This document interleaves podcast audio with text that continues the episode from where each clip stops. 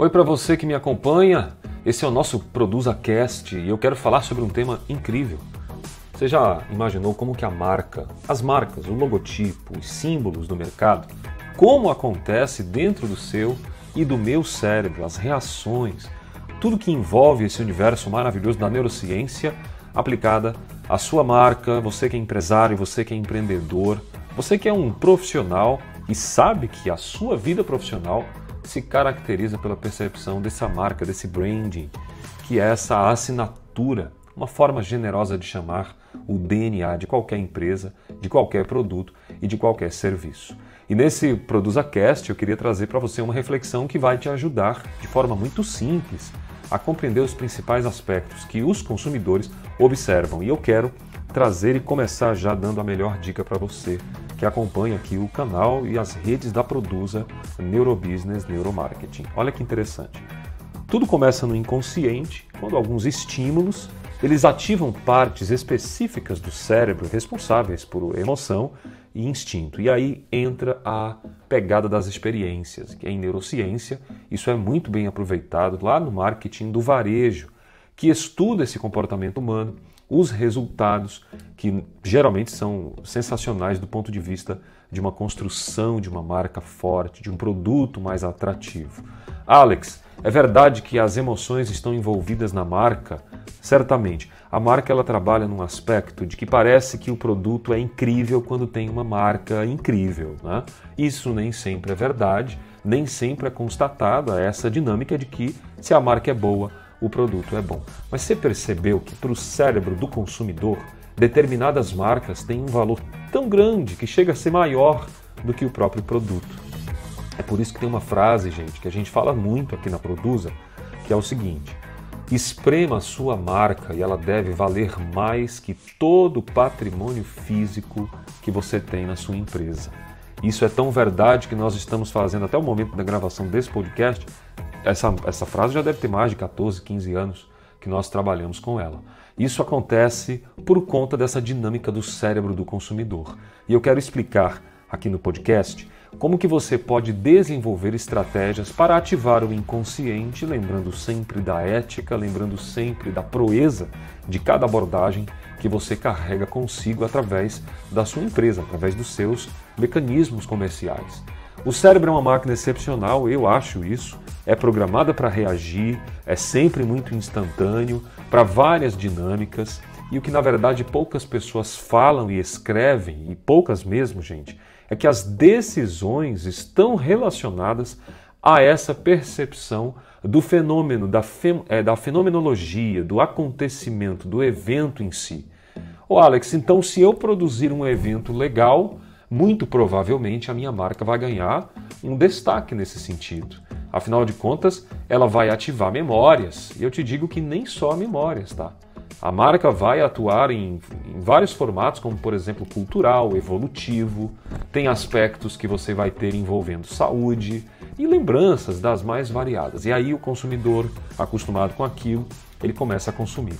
Uma vez um, um paciente, eu atuo em consultório para quem não acompanha, e o paciente chegou e falou: Alex, eu gosto muito de macarronada, mas gosto demais. O que está acontecendo? E aí conversa vai, conversa vem. Ele conta sobre episódios da mãe, alguma perda, uma castração, um período de corte desse relacionamento, e a memória afetiva dele está nesse macarrão que ela fazia.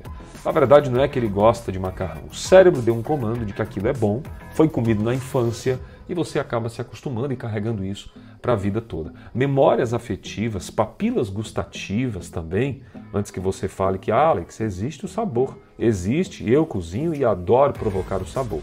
Agora, quando você tem uma memória afetiva acompanhada disto, é uma experiência do passado que foi vivida de uma forma incrível, ou às vezes até incutida, né? É, foi colocado para você que isso era importante, e essa pessoa vem e ela acaba que, nossa, gosto muito disso. Na verdade, ela viveu isso na infância e diz que gosta. E passou, inclusive, a ter gosto também, dependendo ali da dinâmica do sabor, né, dos temperos e tudo mais que essa pessoa, que o cérebro dessa pessoa entendeu de sabor. Assim acontece na marca.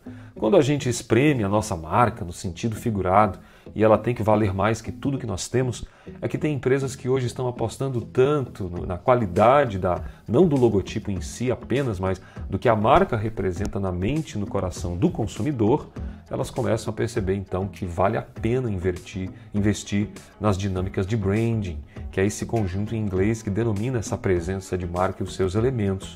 Tudo isso, gente, ativa um camarada que a gente fala sempre aqui que é o neurotransmissor ou os neurotransmissores, que são sempre ativados através desses estímulos. Então, entendam que quando você for produzir uma campanha publicitária, um conteúdo na rede social, você pode ter um impacto super positivo quando você entender quais são as dinâmicas que a tua empresa pode. É, teve um debate que eu gosto de falar, que nos debates a gente entra com neurociência e é sempre muito interessante porque Parece que falar de neurociência é a supremacia. Falou de neurociência, acertou, mas nem sempre. Creia que as coisas vão além do fisiológico. As pessoas podem mudar o curso desses neurotransmissores quando elas têm uma cognição. E aí eu quero falar um pouco, saindo da ideia da razão, saindo desse conceito mais focado uh, na ideia do imaginário do instinto, do inconsciente, eu queria produzir com você uma conversa aqui sobre os aspectos da razão envolvendo a marca.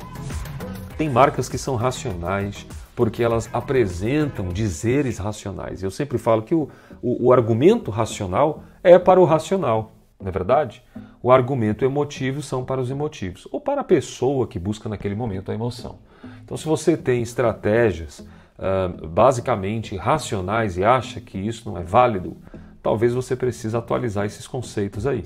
E é para isso que nós estamos aqui no canal da ProduzaCast para trazer sempre para você informações para te refletir, para você tomar iniciativas de mudança e de comportamento frente à tua empresa, o teu empreendedorismo, tua profissão, tua carreira. A tua empresa pode fazer isso de uma forma extraordinária. Sou sempre muito entusiasta de falar sobre isso porque nós temos visto a dinâmica do que as empresas produzem em termos de estímulos, sejam eles externos, internos, os pensamentos, as provocações através do marketing, por exemplo, olfativo. Nós temos uma grande parceira que trabalha com isso hoje na Produza e é muito interessante ouvir, por exemplo, a Bettine falar sobre as dinâmicas do que acontece nas empresas que trazem para si essa experiência fabulosa do marketing sensitivo, que é uma das abordagens que a neurociência também pode produzir dentro das empresas. Alex, é pegar então a técnica e sair usando, mais ou menos.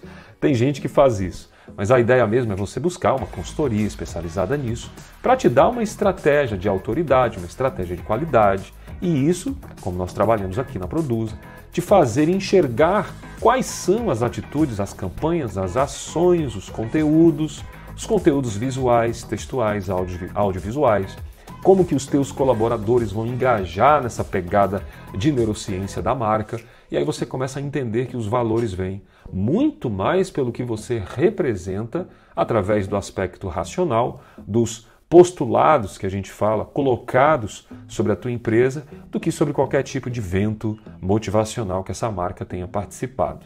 Não que esses eventos emocionais coloridos de fogos de artifício não tenham o seu benefício, tá, gente? Mas é importante também trazer um tópico de razão. Nós na Produza trabalhamos com alguns neurotipos. Eu poderia falar dos 16, 18, 22, a gente consegue encontrar neurotipos. Dá para resumir para nove neurotipos, ou seja, nove tipos de consumidor que enxergam a tua marca de um jeito especial, mas também a gente pode reduzir isso aí para pelo menos quatro, que eu acho que é o básico para se começar. É possível então dividir a tua empresa nesses, nessas dinâmicas de quatro tipos de consumidores. Alex, eu tenho quatro tipos de consumidores hoje. Correto. Para o meu produto, para o seu produto, para o seu serviço. É assim que funciona. Pelo menos quatro é garantido que você tenha. E eles têm visões diferentes de como compra. A marca apresenta que nível de razão. Essa marca apresenta que nível de influência. Essa marca apresenta que nível de aspecto uh, de relacionamento. Essa marca apresenta, será pelos materiais dela, pela forma que ela transpassa o seu conteúdo, ela apresenta uma dinâmica de é, relacionamento mais diferenciado, ela tem esse aspecto do novo, do inovador, do diferente. Eu acho que seria algo a se pensar, algo a se produzir. Então eu queria deixar para você aqui nesse podcast uma introdução brevíssima para você entender que Hoje, olha, cientistas já afirmam, eu falo isso, falei isso no vídeo anterior do nosso canal do YouTube, e quero convidar você a entender essa, essa estatística que é generalizada. Cientista estima que 90% do nosso comportamento é inconsciente e é impulsionado pelo emocional. Então comece entendendo de que forma você pode produzir isso. Eu talvez seja um revolucionário nisso porque eu gostaria que isso fosse menos um pouquinho. Como é que é, Alex? Menos emocional? Correto. Eu acredito numa compra racional, de atributos racionais, e essa da ideia de você ter desejos e necessidades podem ser tranquilamente abordados nesse sentido. Mas eu vou deixar isso para um próximo podcast, aqui no nosso Produza Cast, como a gente chama, para você ficar aí com esse gostinho de quero mais. Faça campanhas publicitárias que vão ao encontro do equilíbrio dessa inteligência emocional, divida o seu consumidor nos neurotipos deles e entre com estratégia de conteúdo visual, audiovisual, conteúdos textuais, porque todos eles ativam regiões diferentes do cérebro, para que você possa ter uma marca de fato de peso, uma marca valiosíssima. E as pessoas vão olhar a tua marca e ela é tão forte que qualquer produto que você fizer vai obviamente ter uma boa aceitação. Combinado? Vamos ficar por aqui para não se estender muito. Esse foi o nosso ProduzaCast sobre marca, neurociência e o comportamento de consumo. A gente se vê no próximo episódio. Vamos em frente, juntos somos mais. Produza!